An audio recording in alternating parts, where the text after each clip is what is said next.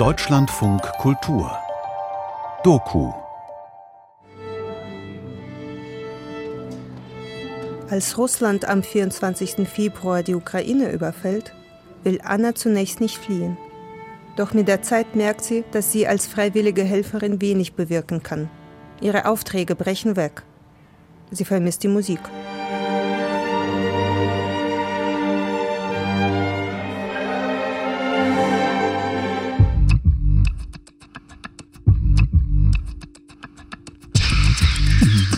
Voice Versa. Sprachen auf Arbeit. Mein Name ist Dominik Jalö. Ich bin der Host von diesem Podcast-Projekt von Deutschlandfunk Kultur und dem Goethe-Institut. Ihr hört jetzt Folge 6 der zweiten Staffel. Russland ist bekannt für seine Kompositionen von Igor Strawinski, Modest Mussorgsky, Sergei Prokofjew und Werke wie Tschaikowskis Schwansee ohne Zweifel wichtiges Kulturgut, das wir auch hier in Deutschland sehr schätzen. Aber wenn jeden Tag Bomben aus Russland auf die Ukraine fallen, kann man dann russische Musik ganz unbeschwert als reine Musik genießen? Diese Frage stellt sich für jeden anders. Wenn du aber eine ukrainische Musikerin in einem Orchester in Berlin bist, dann stellt sich diese Frage ganz besonders dringlich. Sprache ist nicht nur gesprochenes Wort. Wir kennen das. Ein Blick sagt oft mehr als tausend Worte. Und auch Musik ist Kommunikation. Sie vermittelt einen Vibe, ein Gefühl, versetzt eine gute Stimmung und kann auch beruhigend wirken. Je nach Kontext kann sie aber auch eine politische Haltung vermitteln und auch schlechte Gefühle auslösen. Nicht ohne Grund gab es zuletzt Debatten über das Boykottieren von R. Kelly und Michael Jacksons Musik, als über die Missbrauchsvorwürfe laut wurden. Da ging es darum, kann man Musik oder die Kunst vom Artist trennen? Wie ist es aber mit dem gesamten Kulturgut eines Landes, das dir politisch betrachtet feindlich gesinnt ist? Durch das du Trauer, Angst und auch Verlust verspüren kannst. Wie geht man damit um? Unsere Autorin Inga Lisingiewicz, die in Deutschland als Journalistin arbeitet, schreibt gerade in einem Feature über ihre Identität zwischen drei Herkunftsländern. Belarus, Russland und die Ukraine. Für Voice Versa und ihre Story Der Krieg sitzt mit am Lagerfeuer besucht Inga eine Probe von ukrainischen ProfimusikerInnen, die aus ihrer Heimat nach Berlin geflüchtet sind und hier in einem Laienorchester spielen. Für ihre Story will Inga eigentlich erfahren, wie MusikerInnen sich in einem Orchester verständigen, wie sie auf Arbeit kommunizieren, wie sie sprechen. Bei ihren Gesprächen mit den ukrainischen Musikerinnen stellt sich jedoch heraus, dass die gerade vor ganz anderen Konflikten stehen. Denn auf dem Programm steht die Kammersymphonie des russischen Komponisten Dmitri Schostakowitsch. One and two and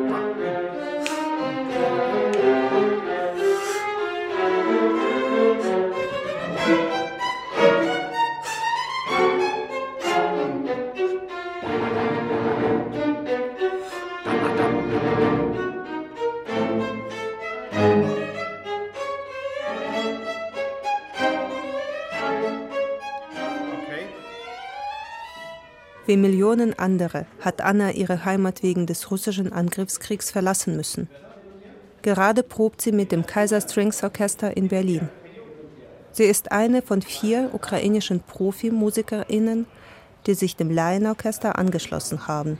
Я не считаю, что вообще памятники культуры и, в принципе, обычные даже памятники нужно уничтожать по происшествии какой-либо эпохи.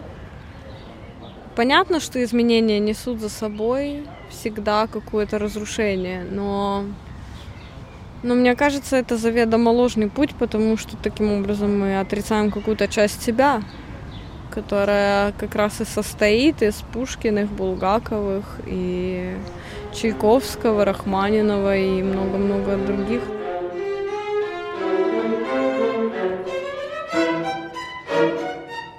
Anna ist überzeugt. Was wir gehört und gelesen haben, wird ein Teil von uns, den wir nicht einfach so loswerden können.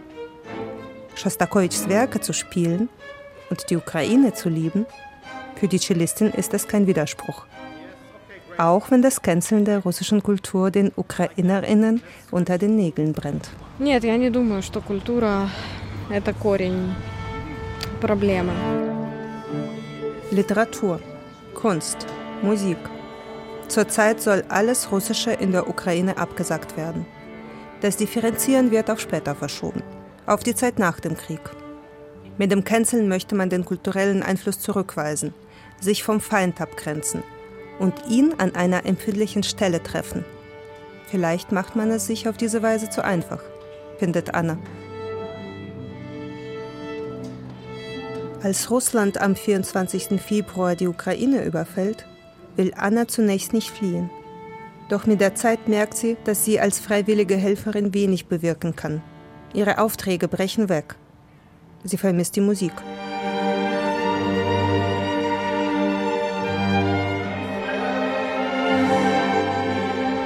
А я уже не по профессии просто не могла. Мне уже было слишком тяжело. Anna hört von einer Solidaritätsinitiative europäischer Orchester. Как, как инициатива подсаживать украинских музыкантов в разные европейские оркестры, ну конкретно это касалось Франции. И там разные оркестры Франции предлагались, но в итоге мы остановились на Парижской опере. Ukrainische MusikerInnen sollen für die Zeit des Krieges von europäischen Orchestern aufgenommen werden. Anna bewirbt sich und wird von der Pariser Oper eingeladen.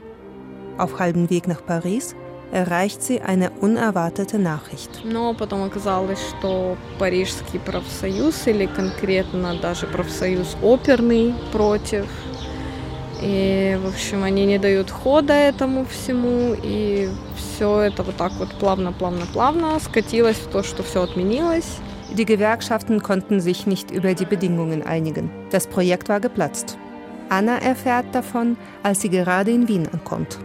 На такой вариант я никак не рассчитывала, потому что я и уехала из Украины только потому, что мне предложили работу. А вот так вот оказаться без... Ну, это, это квеструм. Anna fühlt sich wie in einem Questroom und sucht nach Lösungen. Ну, сложно, конечно, когда работы нет, и ты там в разные места отправляешь свое резюме, и ждешь, и где-то говорят да, где-то где ничего не говорят, а там, где говорят да, все равно потом ничего не происходит. Während sie Bewerbungen verschickt und ihr neues Vorspielprogramm einübt, erfährt sie, dass die Kaiserstrings vier ukrainische ProfimusikerInnen einladen. Es soll immerhin eine kleine Gage geben, außerdem sollen bei dem Auftritt Spenden für die Ukraine gesammelt werden. Anna fährt nach Berlin. Freunde, Familie, Verwandte. Alle vier MusikerInnen haben geliebte Menschen in der Ukraine. In Gedanken ist man immer bei ihnen, doch beim Musizieren legt sich ein Schalter um. Das merkt auch Dirigent Philippe Touvier. Für diese paar Stunden hatte ich so das Gefühl, einfach mal wieder spielen konnten und mal eine relative Sicherheit in dieser Gruppe erleben konnten. Ne? Und also wie sich das dann musikalisch äußert, das ist einfach ein Traum hinzugucken. Do you remember the fourth time when you sneezed in the beginning? Hachi, hachi, hachi, hachi. Die Verständigung bei den Proben ist kein Problem. Die musikalischen Begriffe stammen aus dem Italienischen, alle sprechen Englisch, vieles vermittelt sich intuitiv oder über die Körpersprache.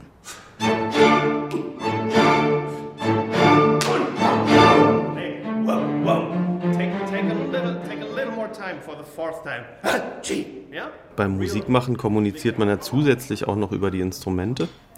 Und da geht es halt ganz viel um auch um Körperbewegung. Und deswegen glaube ich, dass ich immer mehr von der Sprache eigentlich wegkomme und immer mehr das versuche, über die Bewegung mit den Leuten in Kontakt zu gehen. Und animiere sie auch, dass sie das auch machen, also dass sie mit ihren musizierenden Nachbarn auch sich über die Bewegungen verständigen.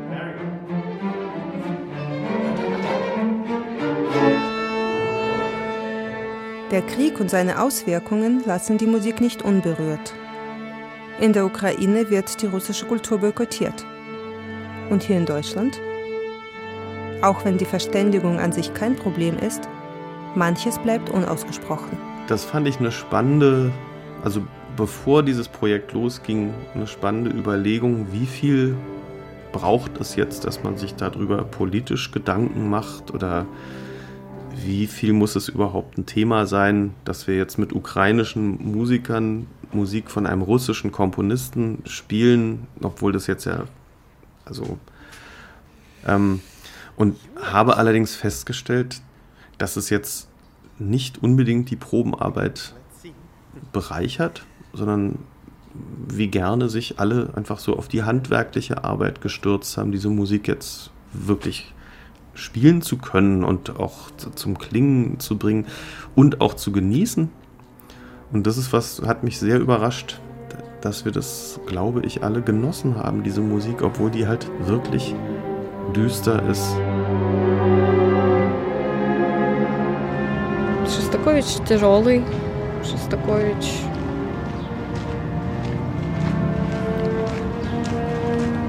В Шостаковиче нужно показать всю, всю поломанность этой системы и то, как это работает с человеком, и то, во что это превращает человеческую душу. И то, как эта душа пытается жить в, такие, в такое время. Beim Spielen bringt Anna zum Ausdruck, wie ein totalitäres System einem Moloch gleich, die menschliche Seele zermalt und zerstört.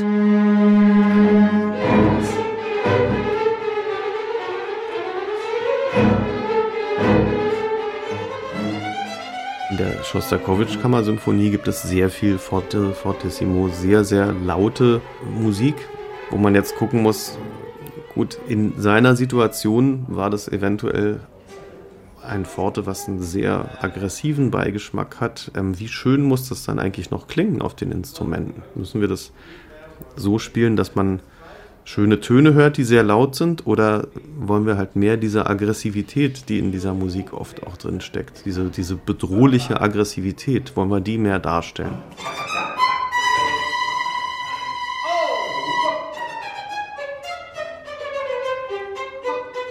Anna und die anderen drei UkrainerInnen bei Kaiserstrings kommen aus Dnipro, Poltava, Cherson, eher russischsprachigen Regionen im Osten und Süden. Коли ми коли мені запропонували спочатку якусь роботу, я сказала так, так, я я хочу працювати, я хочу, я буду брати всі можливі варіанти роботи. Katrina spielt die erste Geige. Seit dem Kriegsbeginn spricht sie immer öfter Ukrainisch, auch innerhalb der Familie. Ми зараз тут, і насамперед в нас є можливість якось можливо працювати і допомагати нашим рідним та нашим друзям, які знаходяться зараз в Україні. Ми маємо таку можливість, тому ми повинні якось брати це і робити. Katrina versucht, so viele Aufträge wie möglich anzunehmen, auch um Freunden und Familie zu Hause zu helfen. Während Anna fest zu ihrer Entscheidung steht, Schostakowitsch zu spielen, ist Katrina voller Zweifel. Sie wünscht sich, dass mehr ukrainische Musik gespielt wird. Sobald wir über dieses Thema sprechen, wird sie nervös und switcht ins Russische, ihre emotionale Sprache. Я, я не знаю, если честно, вот серьезно, не знаю, как реагировать на э, то, что вот против я или за, э, к примеру, играть Шостаковича. Э, Нет, я не против играть Шестаковича, потому что это гениальная музыка и э, ну, я, я, я не думаю, что можно просто так взять и вот, запретить, сказать, все, мы больше никогда не будем играть там Шестаковича, Чайковского или кого-то еще. Über Schostakowitsch und sein Verhältnis zum Regime ist schon lange vor dem russischen Angriff auf die Ukraine endlos diskutiert worden. Katrina sieht es so. Seine Musik ist genial und er war selbst Opfer von Repressionen.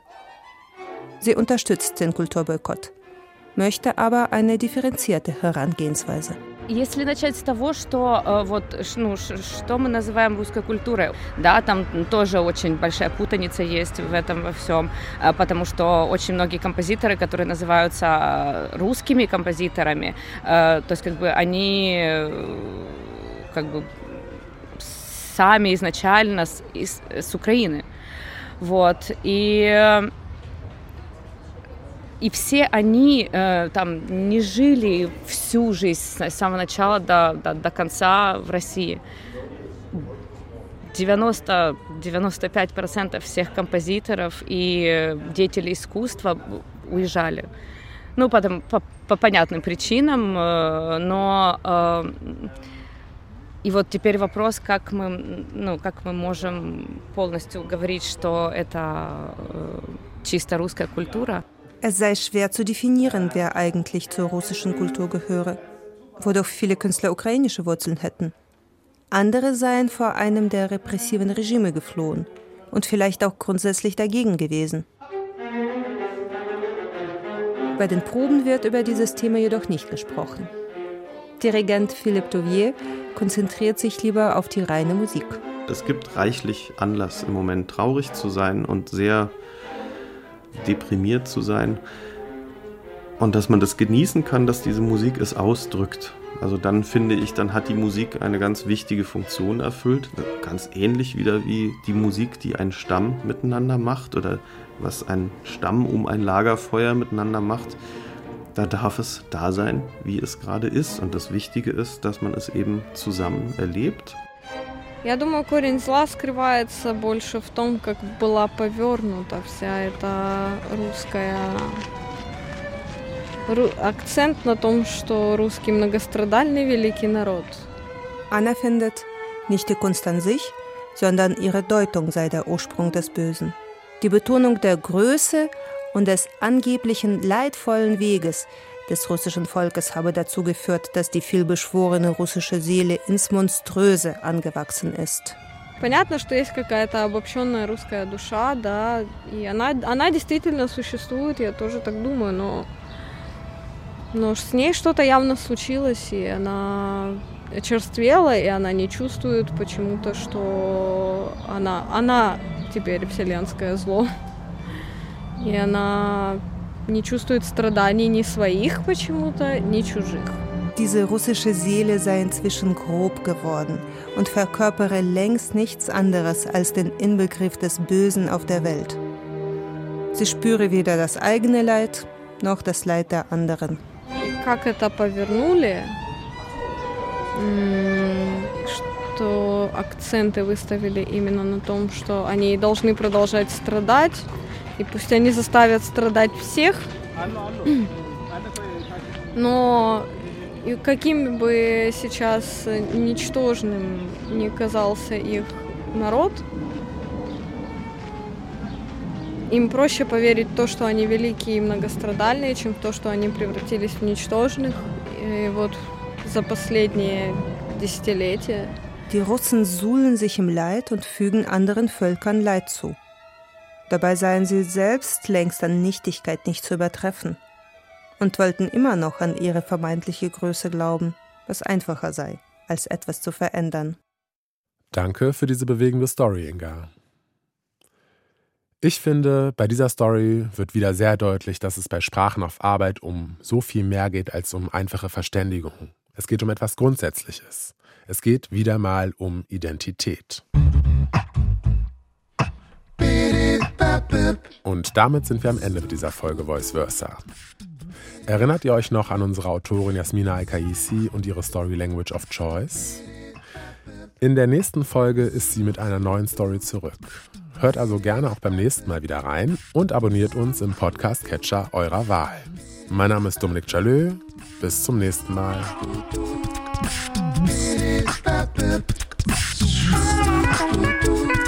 You.